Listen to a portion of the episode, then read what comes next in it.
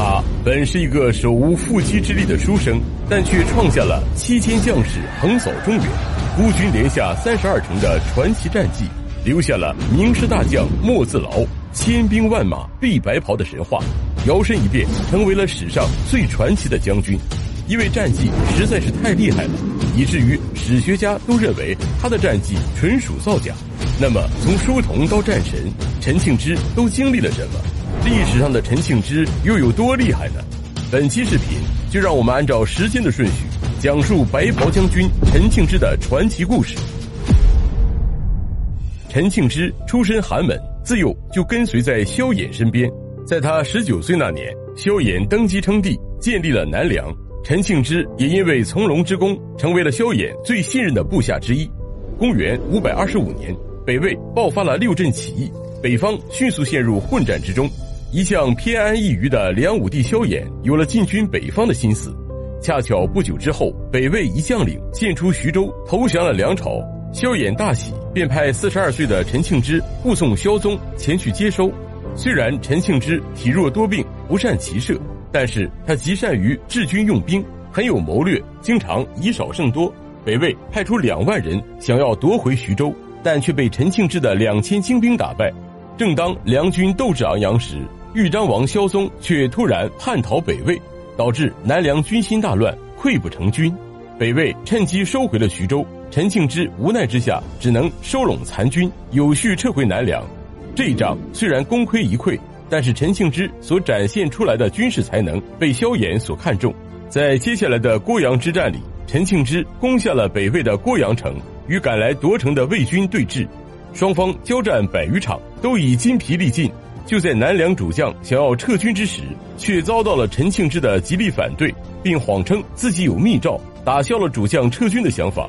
然而，在兵困马乏的境遇下，坐困孤城并不是什么明智之举。那么陈庆之要如何绝地求生呢？魏军在郭阳城外建了十三座城寨，形成犄角之势，包围郭阳。陈庆之趁着天黑风高，出动骑兵连克四城，各个击破，致使北魏军心大乱。剩下的九座城寨也很快溃败。这一战，北魏投降了三万多人。梁武帝非常高兴，亲自下旨褒奖陈庆之。本非将种，又非豪家，能打出这样漂亮的一仗，岂非大丈夫哉？不过，这场胜利对于陈庆之来说只是一个开始。北魏接下来的内乱又为梁朝提供了一个绝好的北伐机会。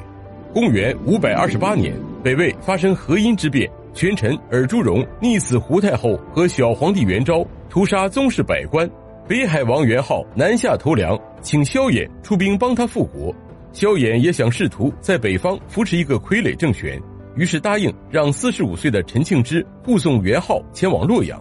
以往南朝北伐兵力至少也有几万人，但是萧衍这次却只派给了陈庆之七千人，从建康到洛阳一路重兵把守，要想突破层层封锁，攻占北魏首都洛阳，简直是比登天还难。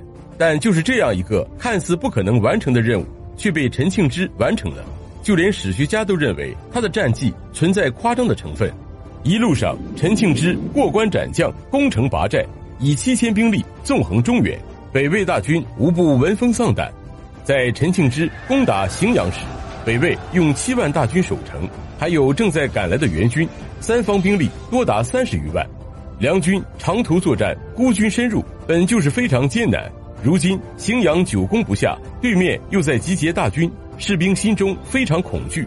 陈庆之说道：“如今敌众我寡，诸位只有抱着必死的决心，才能求得一线生机。”敌军多是骑兵，不能在平原上与他们争锋。我们需要在敌军到来前攻下荥阳。梁军闻言士气大振，赶在北魏援军到来前全力猛攻，拿下了荥阳。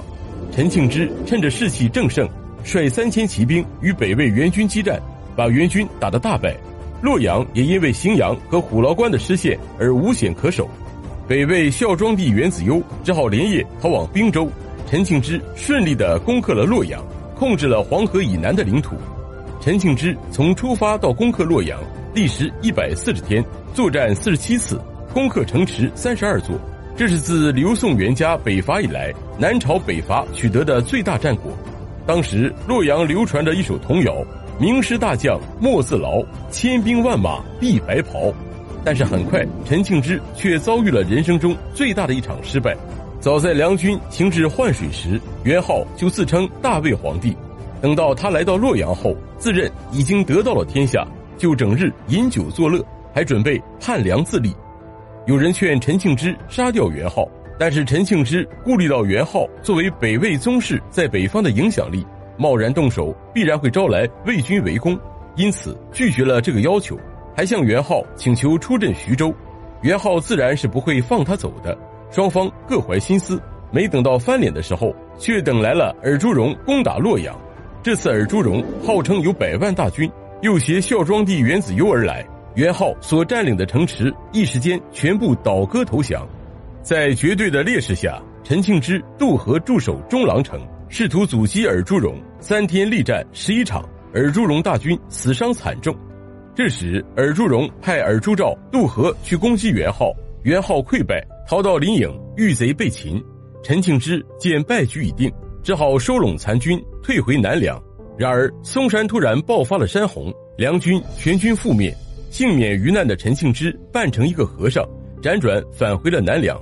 虽然这次北伐结果不尽如人意，但是却让北朝看到了南朝汉人的实力。让他们很长一段时间都不敢再向南进犯。回朝后，萧衍封陈庆之为右卫将军、永兴县侯，食邑一千五百户。公元五百三十九年，陈庆之病逝，享年五十六岁。陈庆之虽然出身寒门，不是将种，却能以七千精兵横扫中原，收复洛阳，堪称是南朝第一名将。虽然最终以北伐失败告终，但还是打出了南朝汉人的威名。在中原留下了白袍将军的传奇。